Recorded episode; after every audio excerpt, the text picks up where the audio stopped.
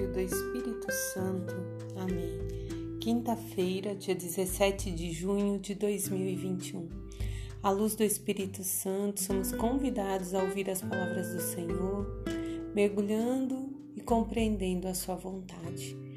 E na carta de Paulo a Coríntios, capítulo 11, versículos 1 a 11, Paulo está se defendendo das acusações de que ele não é um apóstolo mas Paulo se defende, ele diz para aquele povo: Eu zelo por vós como zelo por Deus, apresento a vós Cristo. E aí Paulo vem e nos alerta, alerta aquele povo sobre os falsos profetas que vêm, que tentam fazer com que a verdade proclamada por Cristo se faça mentira. Mas ele afirma: quem fala em nome de Cristo fala com autoridade e não tem medo. Aí nós vamos para o Salmo 110, que nos diz assim: O princípio da sabedoria é o temor ao Senhor. Todo sábio teme a Deus, ama a Deus sobre todas as coisas. Vossas obras, ó Senhor, são verdade e são justiça. Deus não é algo que não existe, ele é real, ele é onipotente e onipresente. É o início e é o fim.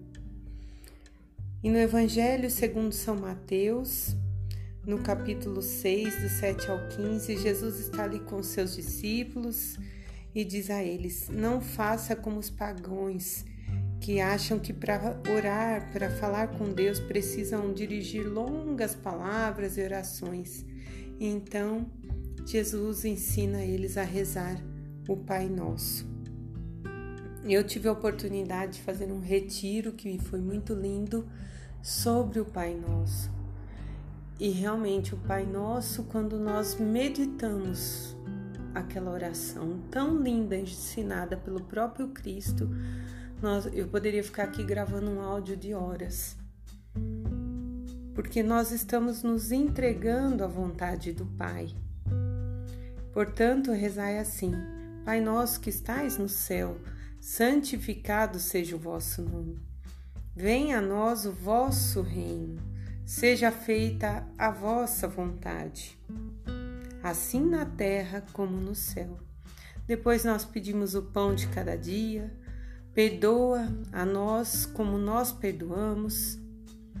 Não nos deixe cair em tentação, porque somos fracos, admitimos.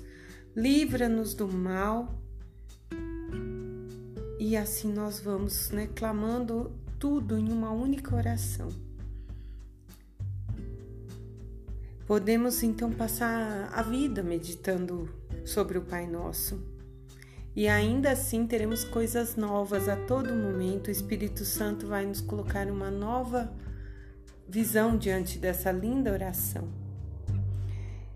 E eu acho que assim como eu, outras pessoas também devem pensar, quando a gente reza assim, seja feita a vossa vontade, às vezes dá um pouquinho de medo, porque nem sempre a vontade de Deus é a minha.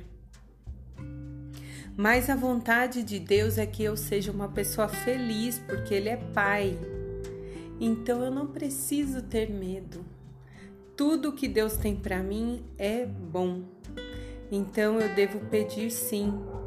Seja feita a vossa vontade e que se cumpra essa vontade, porque tudo que vem de Deus é bom. E se eu for vivendo, meditando essa oração tão linda, eu vou cumprir a, a, vontade de Deus, estarei vivendo na liberdade do Espírito.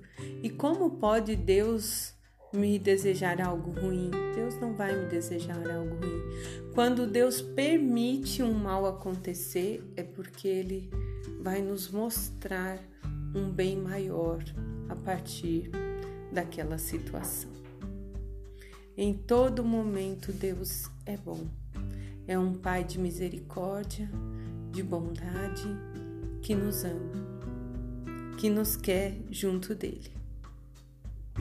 Mas o, a oração do Pai Nosso termina: Mas se não perdoardes os outros, vosso Pai também não vos perdoará.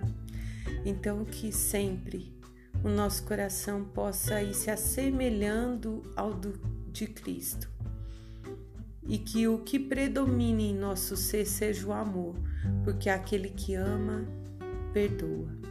Aquele que ama, procura se fazer semelhante àquele que nos ama. Em nome do Pai, do Filho, do Espírito Santo. Amém.